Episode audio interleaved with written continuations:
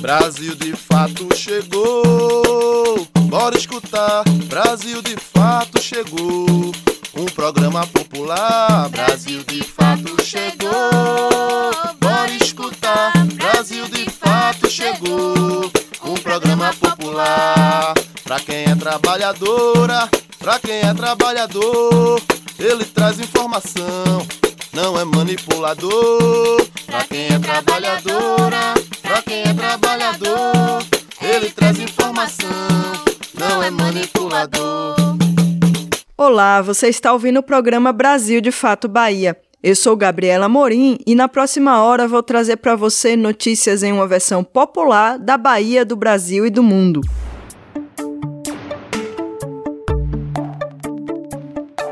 No programa de hoje, vamos falar sobre um novo aumento de casos de Covid no Brasil e aqui na Bahia. O aumento do número de jovens eleitores, mas que não se interessam por política além das eleições. Tem ainda uma nova alta da taxa Selic e o que isso significa na vida da gente.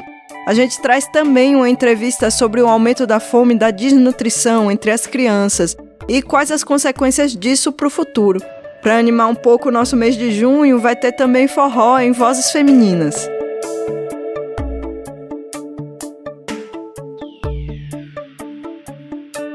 A pandemia de Covid-19 não acabou. O Brasil vive nesse momento a quarta onda da doença, de acordo com dados do Conselho Nacional de Secretários de Saúde. Na Bahia, os casos também aumentaram, mas a testagem está muito baixa, o que dificulta saber exatamente quantas novas contaminações temos nesse momento. O Brasil vive o que tem se chamado de quarta onda de Covid. Isso pode ser comprovado pelos dados divulgados recentemente pelo Conselho Nacional de Secretários de Saúde, que apontam aumento de 122% no número de casos confirmados nas últimas semanas. Eram 14 mil casos ativos na semana do dia 20 de maio. Duas semanas após, o número já estava em 31 mil. Na Bahia, de acordo com a Secretaria Estadual de Saúde, são quase 3 mil casos ativos atualmente. Apesar da porcentagem mais tímida, também se observa crescimento do número de pessoas contaminadas. O boletim epidemiológico mais recente mostra aumento de 0,06% de casos de Covid nos últimos dias. Além disso, sabe-se que esses números podem ser ainda maiores, já que a quantidade de testes realizada é muito baixa. A imunologista, pesquisadora e vice-diretora de ensino do Instituto Gonçalo Muniz, Fiocruz Bahia, Cláudia Ida Brodsky, comenta este cenário. De fato, a Bahia está enfrentando praticamente uma nova onda de Covid.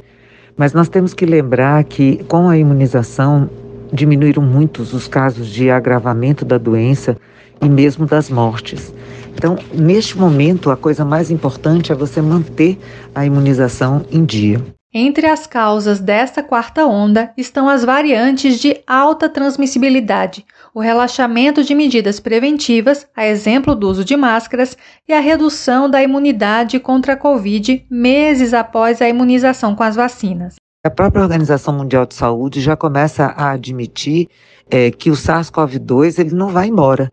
Então, ele vai se tornar uma doença endêmica. Infelizmente, nós ainda vivemos uma pandemia. Desde abril de 2022, o governo da Bahia desobrigou o uso de máscaras em locais fechados. Tal uso segue obrigatório em hospitais e locais de atendimento ao público. Recomenda-se usar máscaras em transportes e também pelas pessoas com baixa imunidade e mais vulneráveis. De acordo com Cláudia, algumas medidas preventivas precisam ser retomadas. Depois de dois anos e meio, eu acho que os principais é, conselhos que podem se dar são esses: é você usar a máscara em locais fechados, evitar grandes aglomerações e é, tentar ao máximo é, manter e isso é o mais importante de tudo, é manter a imunização em dia, porque mantendo as três doses da vacina é, nos garante um, uma, um, número de casos muito é, menos graves e também de óbitos, o que não pressionaria os hospitais nesse momento. Desde o começo da pandemia até o momento, foram contabilizados mais de 1 milhão e 500 mil casos de Covid e quase 30 mil mortes no estado. No momento, A Bahia tem 456 leitos ativos para o tratamento da doença e está com ocupação de 18%. Nas UTIs pediátricas, a ocupação é bem maior, está em 74%. Como traz a imunologista Cláudia e demais especialistas na área de saúde, a vacinação segue sendo muito importante no enfrentamento à Covid. Atualmente, 47,64% dos baianos tomaram a terceira dose e apenas 19,93% tomaram a quarta dose. Os índices de vacinação ainda são baixos, por isso que eu acho que essas campanhas para a vacinação da Covid elas devem ser é, realmente incentivadas e, de alguma forma, é, temos que alertar toda a população, principalmente antes dos festejos de São João, para que se vacinem, tenham pelo menos as três doses da vacina e que isso vai diminuir muito o número de casos graves e também de mortes. Então, é, esse é a principal medida a ser tomada atualmente, além do uso de máscaras em locais fechados e também é, evitando grandes aglomerações. De Salvador para o Brasil de Fato Bahia, Ellen Carvalho. Entrevista Brasil de Fato.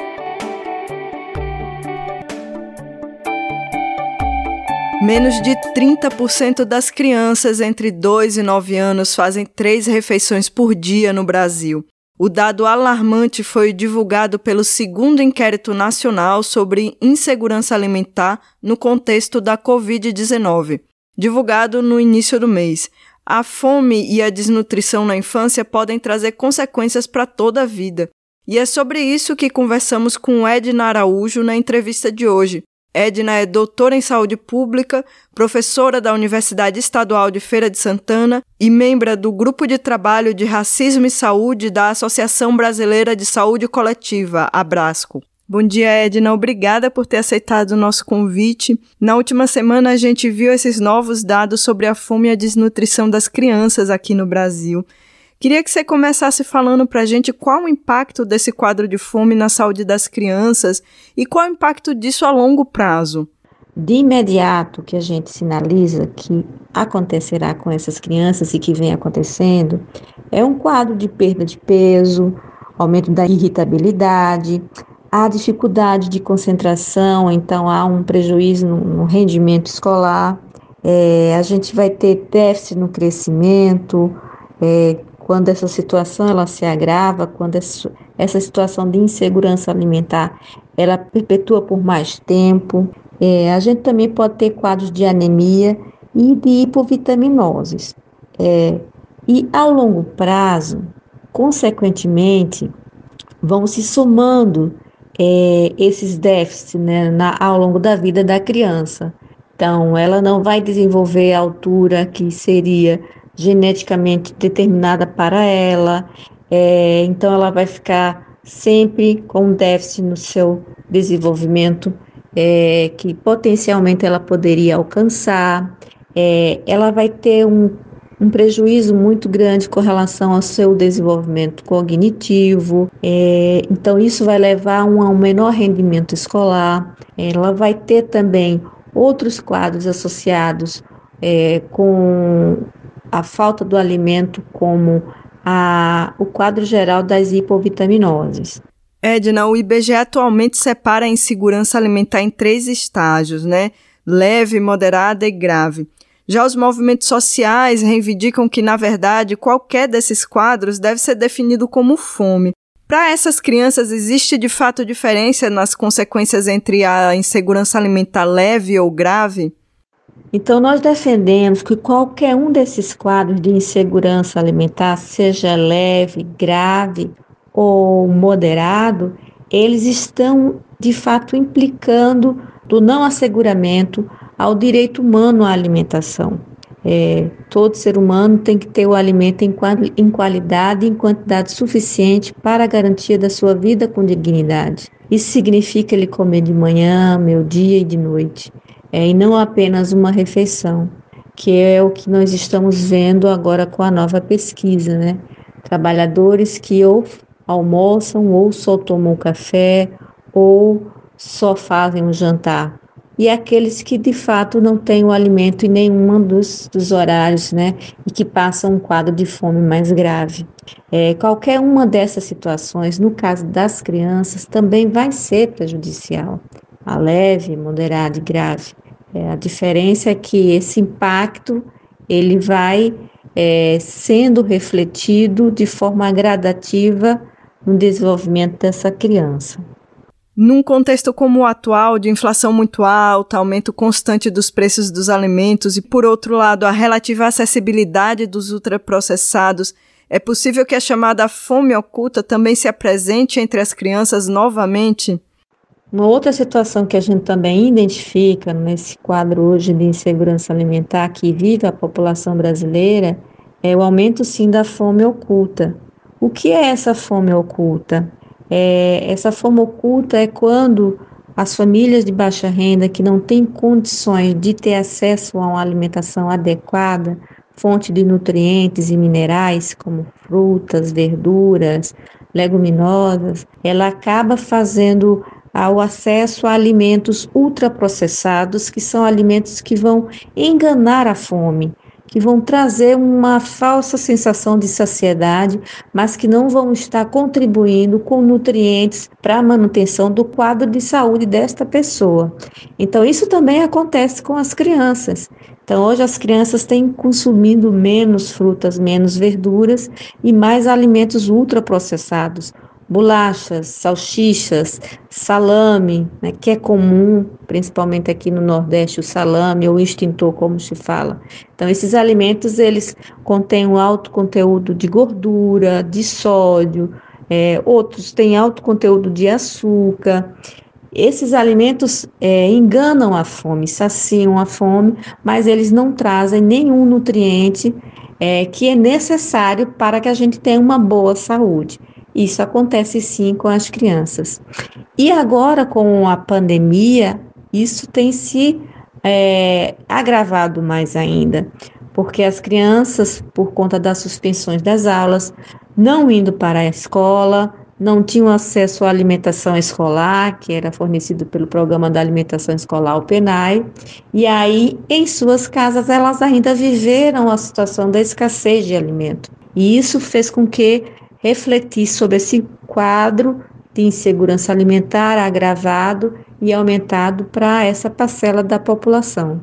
O não ter a merenda escolar, não estar dentro do ambiente da escola e ainda estar em suas casas vivendo situação da falta, da privação do alimento.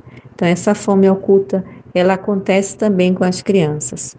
Edna, outro dado importante que o Inquérito Nacional sobre Insegurança Alimentar no contexto da Covid-19 aponta é que a fome tem cor e tem gênero no país, né? Você poderia comentar sobre essa relação entre o racismo estrutural e a fome no país? Os grupos mais afetados, de fato, têm cor e têm gênero. É, e é um reflexo também do racismo estrutural da nossa sociedade, que coloca à margem a população negra e parda ao longo de toda uma história de construção de país. E esse racismo estrutural leva a situações de desigualdades sociais muito grandes, desde a questão da, do acesso à escola, a questão de trabalhos com menores remuneração, e isso vai se refletir agora nesse quadro de insegurança alimentar. Então, quem mais tem é, apresentado o quadro de insegurança alimentar é a população negra quando comparada com a população branca. A pesquisa traz, então, quando a gente vê essa questão de gênero, é, questão de raça, né? Enquanto a população negra teve um aumento de 60%, né? Hoje vivem convivendo com a fome, seja em grau leve, moderado e grave, a população branca teve um apenas aumento de 34,6%. Quando a gente vai para a questão de gênero, observa-se que se a família ela é chefiada por mulheres, e aí também por mulheres pardas ou negras, 19,3% dessas famílias chefiadas por mulheres apresentam um quadro de insegurança alimentar grave, leve ou moderado, em comparação com famílias que sejam chefiadas por homem, onde você vai ter um percentual de apenas 11,2%. Então, a gente mais uma vez se depara com outro fenômeno da nossa sociedade, que é essa disparidade de gênero. É, as mulheres acabam tendo men menos anos de escolaridades, acabam tendo empregos com menores remuneração, é, acabam também chefiando suas famílias de forma solo, então criam seus filhos sozinhas, e esse quadro se reflete também na hora da gente avaliar como se dá é, essa dimensão de insegurança alimentar, que incide mais sobre essas famílias onde as mulheres é, são as chefes, onde as mulheres conduzem essas famílias e mais grave quando essas mulheres são pardas ou negras, em comparação com famílias chefiadas por homens brancos. Então a gente vê que a, a, esse quadro de insegurança alimentar ele tem raça, ele tem cor, ele tem gênero e ele tem classe. É, e ele é um, um, fruto, ele é um produto de todo um desmonte que nós estamos vivendo nos últimos anos de políticas públicas que asseguravam o direito humano à alimentação. Então, desde o golpe parlamentar com a retirada da presidenta Dilma, que a gente iniciou ali um processo já de desmonte, é, a gente havia saído do mapa da fome em 2014, em 2017 a gente retorna a esse mapa e um dos primeiros ações do governo teme que vai ter um impacto nesse cenário, que vai influenciar também, é o desmonte da, do Ministério do Desenvolvimento Agrário, que fazia um papel de incentivar a agricultura familiar, reforma agrária, mesmo incipiente que a gente vive no país, mas haviam ações nesse sentido. E aí a gente vem com o governo do genocida que desmonta uma série de outras políticas, a política de aquisição da alimentação escolar, e um dos argumentos que o governo vai usar para desmontar o programa é o fechamento das escolas por conta da pandemia. É, a gente tem o enfraquecimento do Programa Nacional de Alimentação Escolar, a gente tem é, o fim do programa da, do Bolsa Família. Então, todo esse desmonte, esse conjunto de políticas vão refletir nesse quadro de insegurança alimentar. E aí a gente tem como grupo mais vulnerabilizados as crianças, é, as mulheres e a população negra e parda. Então é esse cenário que a gente vive, é de desumanidade e a gente não pode ficar indiferente a essa situação, né?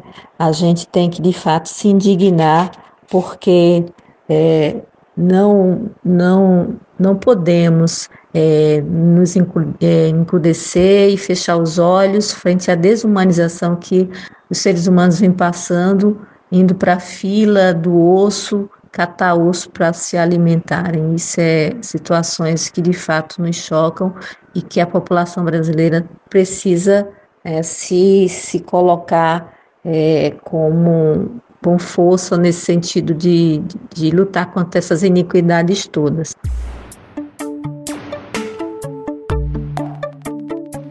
É mais comum a gente ouvir o forró pé de serra em vozes masculinas, né?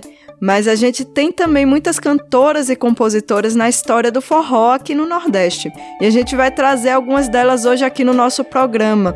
Para começar, tem a Anastácia, a rainha do forró, cantando Eu Me Lembro, uma composição dela e de Dominguinhos.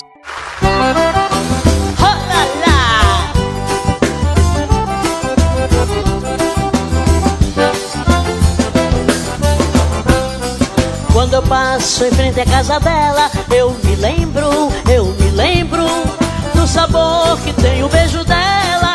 Eu me lembro, eu me lembro.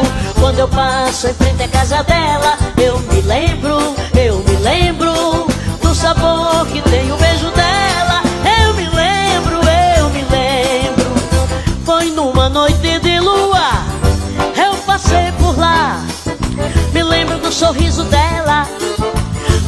do seu meigo olhar.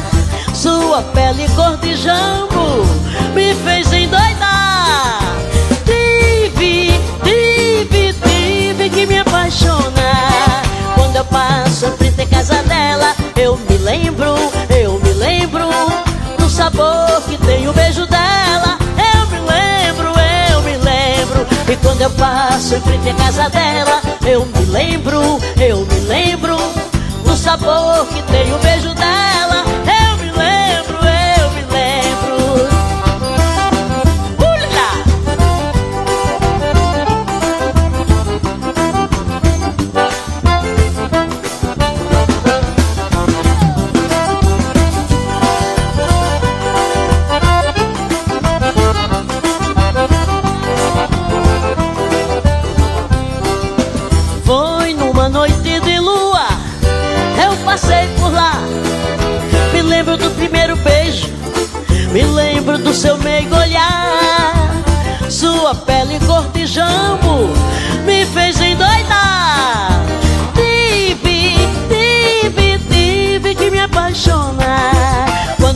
Passo em frente à casa dela, eu me lembro, eu me lembro do sabor que tem o beijo dela. Eu me lembro, eu me lembro. E quando eu passo em frente à casa dela, eu me lembro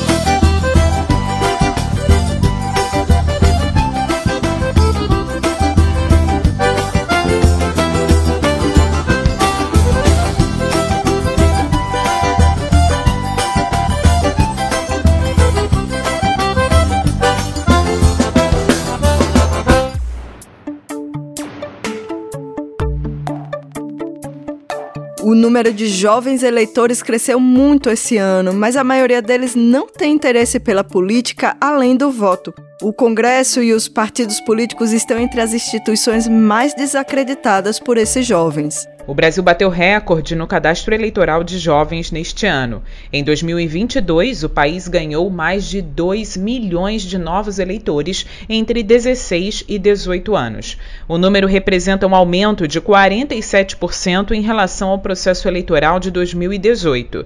Os dados são promissores, mas ainda há dificuldade em atrair a juventude para a participação política que vai além do voto. A pesquisa Juventudes no Brasil 2021 foi coordenada pelo Observatório da Juventude na Iberoamérica e realizada em parceria com pesquisadores da Universidade Federal Fluminense, a Universidade Federal do Estado do Rio de Janeiro e a Universidade do Estado do Rio de Janeiro. Segundo o estudo, a instituição que menos conta com a confiança dos brasileiros são os partidos políticos, com 82% de descrédito entre o público.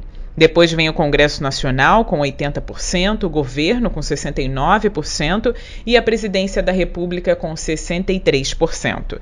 Segundo o coordenador da pesquisa, Paulo Carrano, é preciso criar um campo do diálogo, de disputa de convencimento. Segundo ele, que é professor da Faculdade de Educação da Universidade Federal Fluminense, é preciso que as instituições deem bons exemplos de que são confiáveis. A estudante de gestão pública da Universidade Federal do Rio de Janeiro, Kathleen Carvalho, de 23 anos, sabe bem a importância de incentivar os jovens a participar da política.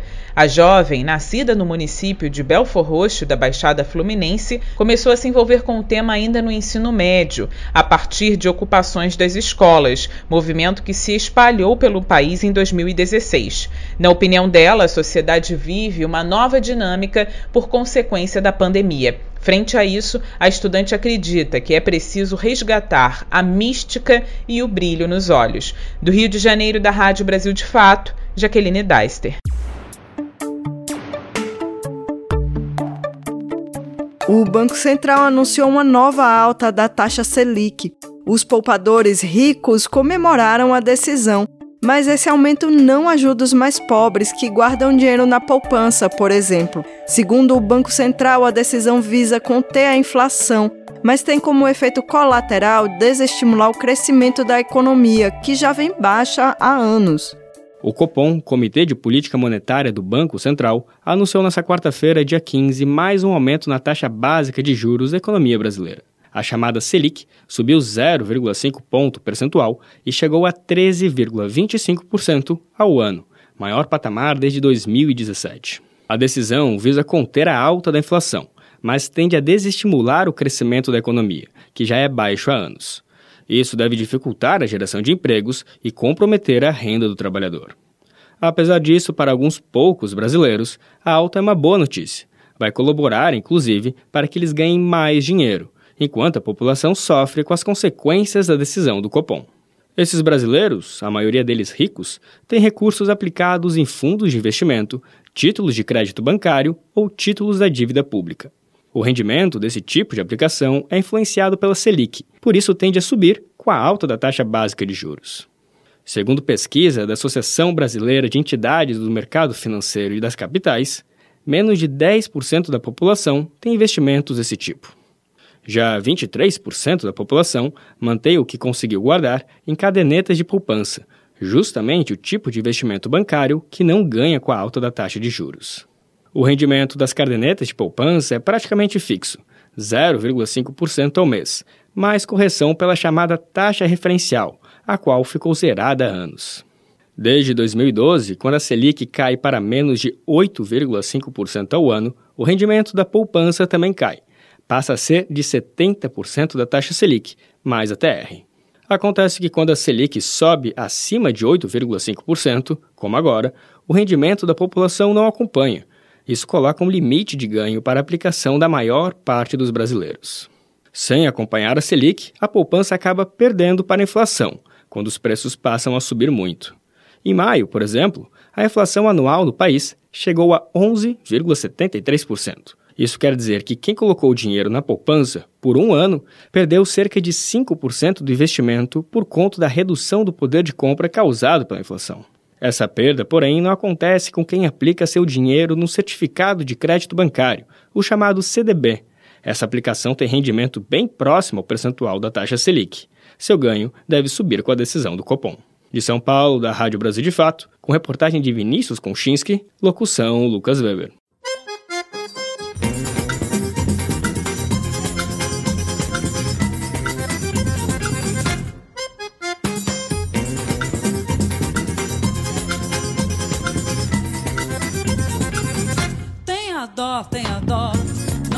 Faça padecer.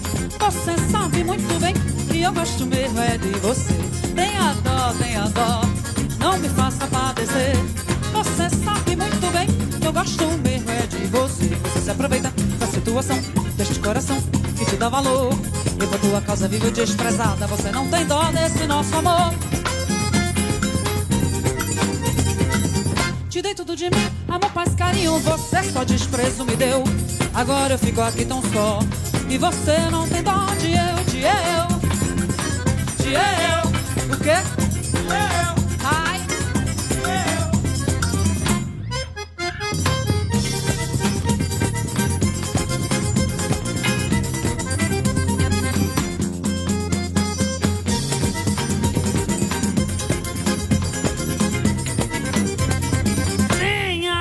Tenha dó, não me faça padecer. Você sabe muito bem que eu gosto mesmo é de você.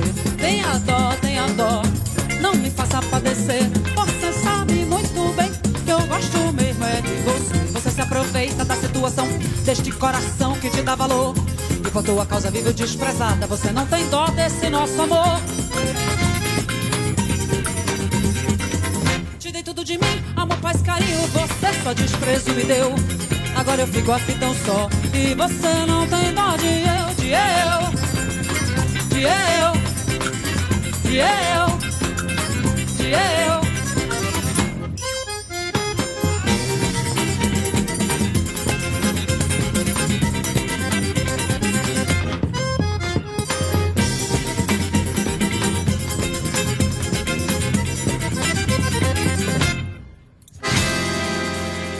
A gente ouviu agora a Janaína Pereira cantando Tenha Dó, uma composição de Kindoli e Lucimar.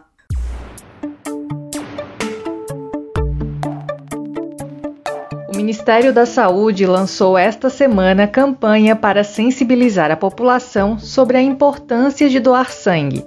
Com o mote Doe Sangue Regularmente, Você Doa, a Vida Agradece, a campanha quer aumentar os estoques disponíveis nos hemocentros do país que sofreram baixa durante a pandemia de Covid-19. Para doar, basta ter entre 16 e 69 anos, pesar no mínimo 50 quilos e estar alimentado. Não ingerir alimentos gordurosos antes da doação, ter dormido pelo menos 6 horas nas últimas 24 horas e apresentar documento oficial de identificação com foto. Uma única doação de sangue de 450 ml é suficiente para salvar a vida de até 4 pessoas.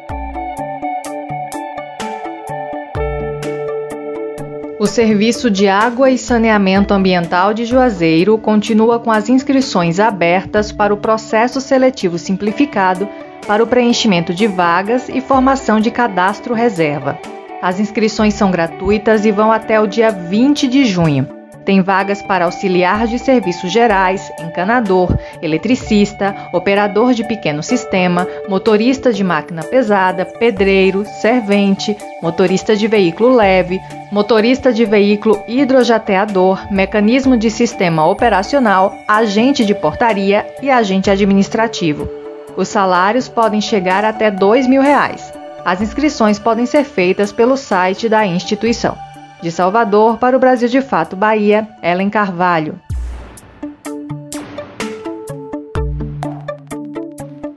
Você sabia que a pamonha é uma comida indígena?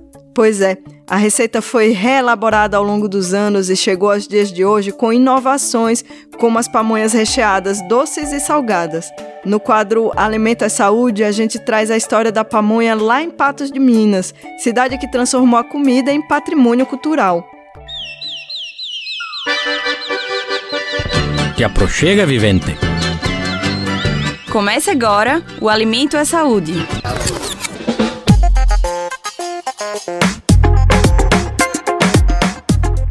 Olha aí, olha aí, freguesia, são as deliciosas pamonhas.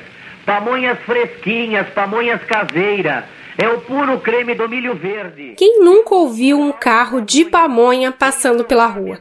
Esse jingle é da pamonha mais famosa, que é de Piracicaba, que inspirou muitos pamonheiros pelo país. A fita cassete com a propaganda logo se espalhou para outras cidades de São Paulo, Paraná e Minas Gerais. É a voz do Dirceu que ainda predomina nas propagandas, mesmo que a pamonha não seja de Piracicaba. Apesar de ser vendida ao longo de todo o ano, a procura pela pamonha aumenta durante os festejos juninos por fazer parte da tradição culinária das festas. Mas qual a origem da pamonha? Quem explica é o historiador Gênesis Alves da Silva. A pamonha tem origem indígena, nativa. É, o seu jeito de fazer, as receitas e sabores foram sendo relaborados ao longo da história pelas mãos brancas e pretas que vão chegando às terras americanas e que se encantam com essa iguaria e passam também a fazê-la, produzi-la, né? Desde então, a pamonha é um quitute consumido em várias regiões do Brasil e tem para todos os gostos, da tradicional doce e salgada até as recheadas com queijos, carnes, abobrinhas, giló e um novo sabor mais moderno, que é a pamonha de chocolate. A família do historiador também é de Pamonheiros, de Patos de Minas, município de Minas Gerais, em que o alimento se tornou patrimônio cultural em 2019. Na cidade, com 150 mil habitantes, a tradição da pamonha é forte, tanto no campo quanto na cidade, tendo um papel alimentar e de socialização entre as famílias da região mineira, segundo Gene Silva. Em 2020, só na Ceasa Minas Gerais, eles comercializaram mais de 101 sacas de milho. Em 2021, em razão da pandemia, foram 62 mil. Os produtores locais, pequenos e médios, fazem também a venda nos mercadinhos, nas mercearias e também direto com os consumidores do município mineiro. Gene Silva resume um pouco da tradição do milho no local. A pamonha se torna uma tradição em Patos de Minas pela própria força da cultura do milho no município. Patos de Minas foi ao longo do século XX e ainda é uma potência na produção do cereal. Decorrência disso, surge a festa do milho na década de 50 e a pamonha acompanha esse processo né, de evolução e de pujança do milho aqui no nosso município. E é um processo que se dá no campo a princípio e com a migração das pessoas para a cidade, sobretudo nas décadas de 60, 70, essa tradição também chega à cidade e se enraiza nos inúmeros bairros da cidade de Pato de Minas. Maria Laudiene Pereira é de Patos de Minas e faz pamonha há 26 anos. Ela conta que começou a preparar e vender o alimento por necessidade, mas também era um costume da mãe e do ex-marido que era apaixonado pela iguaria. Nós vivemos, nós sobrevivemos exclusivamente da pamonha. Me formei e me preparei para fazer a pamonha. Então, a única coisa que eu faço com prazer, faço bem feito, amo em fazer é a pamonha. Então é dela que eu trago o meu sustento, o sustento do meu filho e hoje a faculdade do meu filho. Então tudo na minha vida, os meus sonhos é a pamonha que veio me oferecer. Ela diz que vende aos sábados em torno de 800 a 1000 pamonhas. Apesar do fim do relacionamento, ela afirma que a parceria na produção de milho continua. A agricultora familiar e pamonheira Laudiene faz pamonhas no processo mais tradicional, conservando pequenos detalhes considerados essenciais nesse fazer artesanal. Um deles é ainda no cultivo e na colheita. A escolha do milho é muito importante lá na lavoura, o horário de panhar esse milho, precisamos panhar ele de manhãzinha, antes do sol aquecer.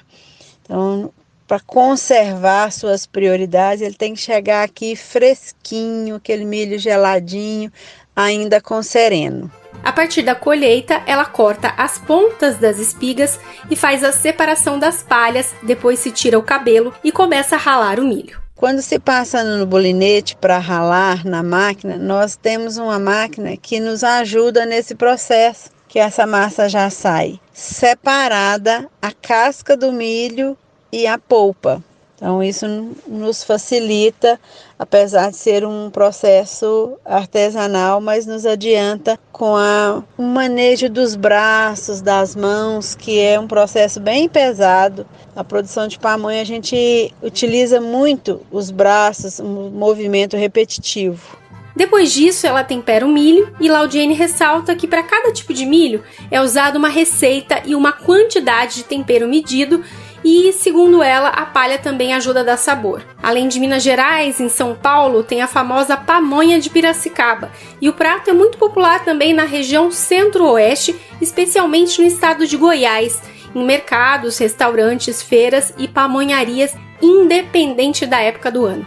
No Nordeste é doce e feita com leite de coco. De Minas Gerais para a Rádio Brasil de Fato, Annelise Moreira.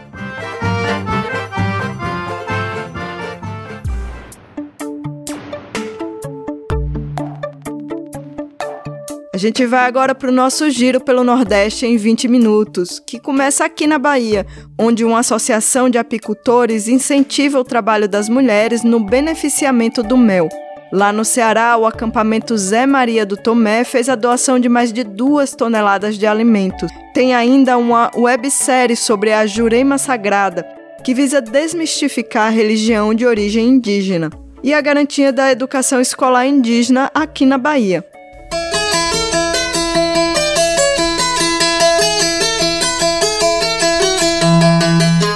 Você está ouvindo o quadro Nordeste em 20 Minutos.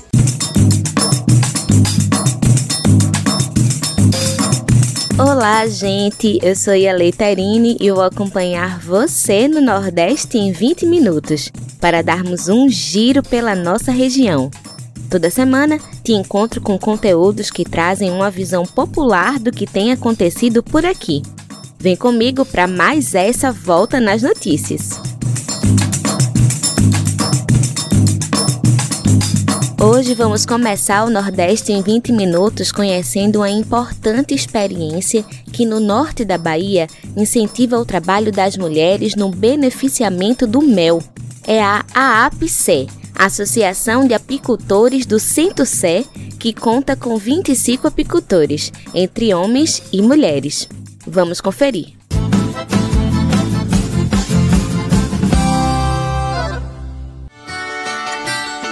No sertão do São Francisco, no norte da Bahia, as mulheres do campo têm ganhado visibilidade no trabalho com a apicultura e com a meliponicultura, que é a criação de abelhas sem ferrão. O trabalho é desenvolvido através da AAPSE, Associação de Apicultores de Centro Sé, que fica na zona rural do município e foi fundada em 2002. Atualmente, a associação conta com 25 apicultores e trabalha através do beneficiamento do mel da abelha Apis mellifera, a abelha com ferrão. As atividades desempenhadas têm ajudado a subverter a lógica do machismo, além de melhorar a renda, garantir o empoderamento feminino e a sustentabilidade ambiental. Inicialmente, a gente queria envolver outras pessoas, a juventude, né, nas comunidades, porque tinha muita evasão, o pessoal saía muito, o êxodo é grande, né? Então, a gente viu uma possibilidade de, da permanência dessa juventude, das pessoas na, na comunidade. Então, foi aí que a gente entendeu, né, que nossa área era uma área viável para essa atividade. Pronto, a partir daí comecei a trabalhar com as abelhas, me apaixonei por elas, porque a gente primeiro vê a questão, viu a questão social, mas também ambiental, né? E viu que a gente podia é, tá dizendo assim, quem está ativamente, né, a economia, né, melhorava, melhorou a renda da gente. Yara Nogueira é uma das apicultoras associadas à APSA e trabalha desde o manejo das caixas com as abelhas até a comercialização do mel. Segundo ela, as mulheres passaram por preconceitos devido ao trabalho, mas atualmente elas conseguiram ocupar o mesmo espaço que os homens. Nós trabalhamos desde o início de, de, de, da produção, do manejo de trabalhar das, das caixas, levar ao campo, da colheita, a comercialização. Nossos meus são comercializados nas feiras, de feiras de economia solidárias, nas feiras agroecológicas também, no mercado institucional e convencional também. Para Jaciara Ladislau, o trabalho com as abelhas se tornou a principal fonte de renda da sua família. No primeiro momento, o resultado não é imediato, né? Com a apicultura, mas no segundo ano a gente já vê um, um dinheiro que faz muita diferença na vida da, das apicultoras, né, dentro da associação. Então, uma renda que, que a gente tinha anual de, por exemplo, de 3 mil passa a, a, passa a ser de 7 mil só com a renda de apicultura. Então, isso foi o que mais me fortaleceu, né, dentro da apicultura. Então, essa renda, né, que aí não passa a ser uma renda complementar, e sim a renda principal dentro da minha, dentro da minha casa. Toda a produção das apicultoras da APSA podem ser encontradas na loja de economia solidária Empório Meu Sertão e no Armazém Central da Caatinga, ambas em Juazeiro, na Bahia.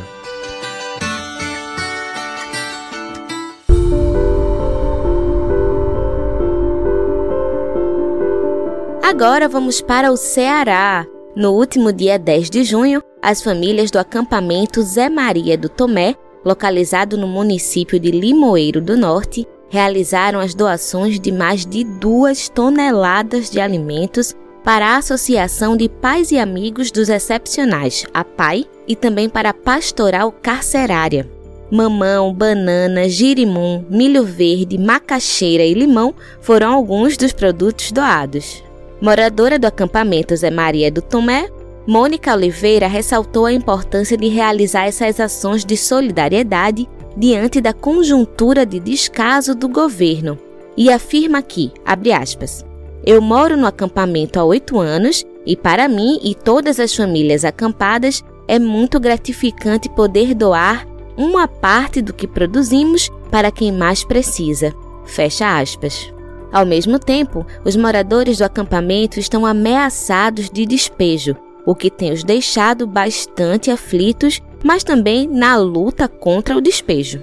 No último dia 5 de maio, o acampamento Zé Maria completou oito anos. As famílias seguem denunciando o descaso do governo federal com os acampados e no próximo dia 30 de junho, a ADPF 828, o descumprimento de preceito fundamental, chega ao prazo final. A campanha Despejo Zero prevê que 132 mil famílias estejam ameaçadas, podendo perder o direito fundamental à moradia, prejudicando, entre outras questões, a saúde de famílias vulneráveis.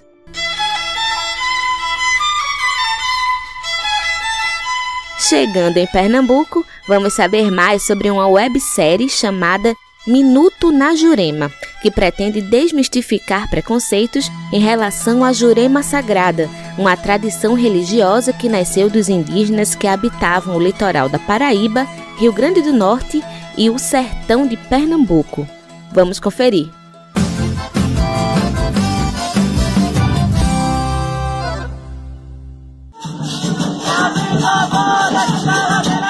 De uma herança ancestral e cultural, a Jurema Sagrada é uma tradição religiosa que nasceu dos índios que habitavam o litoral da Paraíba, Rio Grande do Norte e no sertão de Pernambuco antes da colonização. A árvore Jurema, que dá o nome à religião, possui psicoativos que são ingeridos através de uma bebida nos rituais religiosos. E ela veio também dessa relação dos saberes indígenas, né, da pagelança, do toré, e também de saberes afro, né, afro, é, africanos que vieram para cá durante o período da diáspora, né? E aí essa junção de saberes afro brasileiros e indígenas acontece principalmente quando a gente tem a formação dos quilombos, que esses saberes são trocados, né? Então, os conhecimentos que tem desses dois povos, eles são imbricados, eles são misturados dentro do culto da Jurema. Né? Então, a gente vai ter os Exus, a gente vai ter os caboclos, a gente vai ter os mestres e mestras, e a gente vai ter é, ancestrais né, mais próximos. Foi a partir de suas experiências enquanto praticante que Carla produziu a websérie Minuto na Jurema, que está disponível no YouTube e pretende desmistificar preconceitos.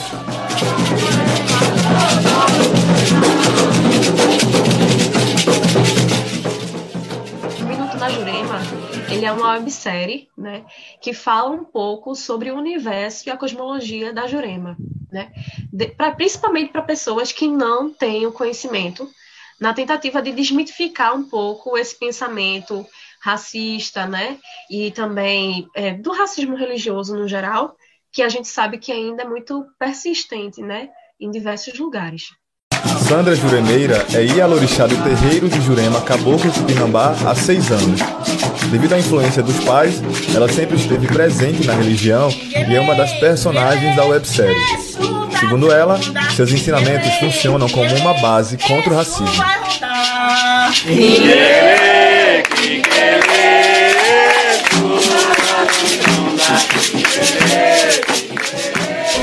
Para mim não importa o que as pessoas dizem da Jurema. Para mim o que importa é aquilo que eu pratico dentro da Jurema e o que eu ofereço através do culto da Jurema para as pessoas que chegam na minha casa pedindo ajuda e querendo realmente conhecer o que ser a Jurema. Até o momento, cinco episódios já estão disponíveis para serem assistidos no YouTube. Os outros entram na plataforma até o final de junho. Para assistir a produção, basta acessar ao canal Casa de Jurema Caboclo Tupinambá no YouTube e para conhecer um pouco mais sobre o terreiro, acesse as redes sociais Jurema Caboclo Tupinambá.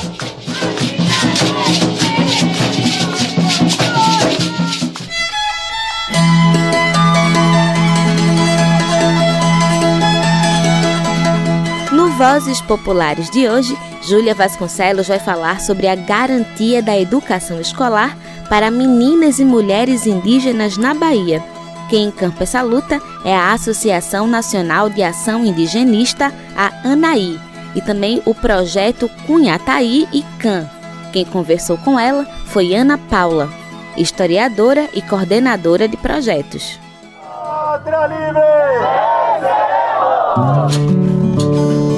Vozes Populares. A realidade do Brasil hoje é a seguinte: a maioria das meninas indígenas não consegue completar 12 anos frequentando regularmente a escola. Para entender os motivos disso e pensar caminhos para garantir a educação escolar desse público, uma associação da Bahia, apoiada pela Fundação Malala, pensou um projeto que atendeu estudantes do nível médio de nove povos indígenas do estado. Eu sou Júlia Vasconcelos e hoje te convido a conhecer a Associação Nacional de Ação Indigenista, a ANAI, e o projeto Cunhataí Ikham.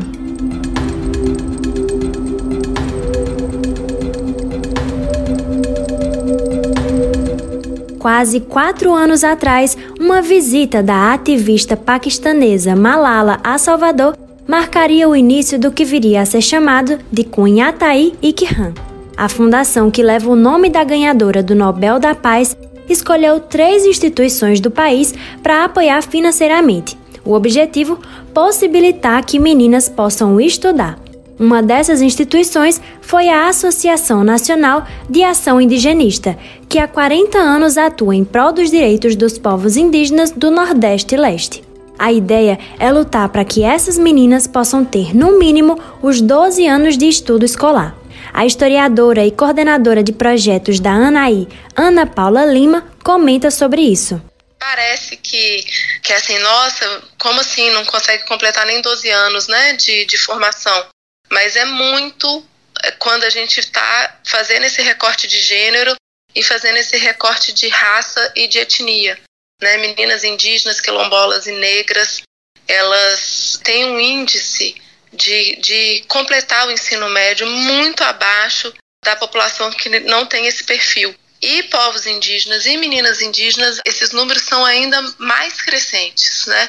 Então a gente colocou ali né, no, no, diagnóstico os desafios, né, os principais desafios, o que, que essas, os desafios, o que, que elas enfrentam, quais são as barreiras, o que faz, o que impede elas de completar o ensino médio. O primeiro desafio que o Cunhataí esbarrou para executar o projeto foi em um apagão de dados.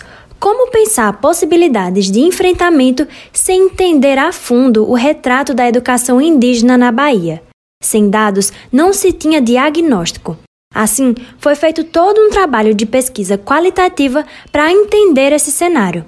O resultado da pesquisa aponta uma série de barreiras. Gravidez precoce não intencional, a dificuldade de conciliar estudos com a rotina de atividades domésticas, a necessidade de deslocamento para outros territórios, a diminuição do poder aquisitivo durante a pandemia e um dos problemas centrais, a insegurança territorial. Ana Paula afirma: não é possível lutar pela educação sem antes lutar pela garantia de outros direitos básicos, como o território. As terras indígenas da Bahia, na maioria, não são grandes, mas em grande parte elas não são demarcadas. Então, isso gera uma insegurança territorial muito grande. Para os povos indígenas, isso reflete na escola. Né? Então, enquanto as terras indígenas não forem demarcadas, não que não possa ter a escola indígena lá, pode ter sim, mas isso gera uma insegurança muito grande, porque o território ele fica é, vulnerável a várias violências e a várias, vários tipos de invasão. Então, isso é um problema. Além do diagnóstico, foi feita uma formação com 47 meninas entre 13 a 24 anos durante um ano. Em quatro módulos, as estudantes tiveram a oportunidade de aprender sobre direito indígena e indigenista, saúde e proteção das mulheres, ativismo e redes sociais e, por fim, educação indígena e educação escolar indígena. Tudo isso ministrado por professoras mulheres também indígenas. O encerramento do projeto aconteceu neste mês de junho, mas a atuação da Anaí não parou por aí. Outros projetos estão sendo pensados e colocados em prática, como o Genipapo Urucum. Se o primeiro buscava garantir a educação do ciclo básico, esse já vai além e quer garantir espaço nas universidades para as mulheres indígenas. Por fim, a Anaí reforça a importância de que ações como essas virem políticas públicas. Afinal, como a historiadora reforça, garantir educação de qualidade é papel do Estado. Para conhecer mais sobre a associação, acesse o Instagram, arroba Anaí, Associacão Indigenista. Vozes Populares é uma produção do Brasil de Fato Pernambuco e teve apresentação e roteiro por Júlia Vasconcelos, edição de texto e coordenação por Ranide Mendonça e edição de áudio por Fátima Pereira.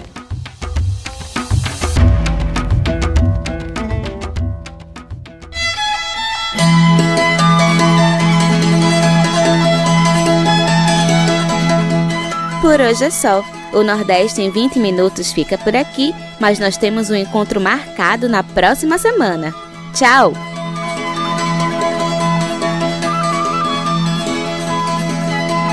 Esse quadro é uma realização do Brasil de Fato Pernambuco e conta com apresentação e roteiro de Iale Tairine, coordenação editorial de Ranide Mendonça, edição de som de Fátima Pereira.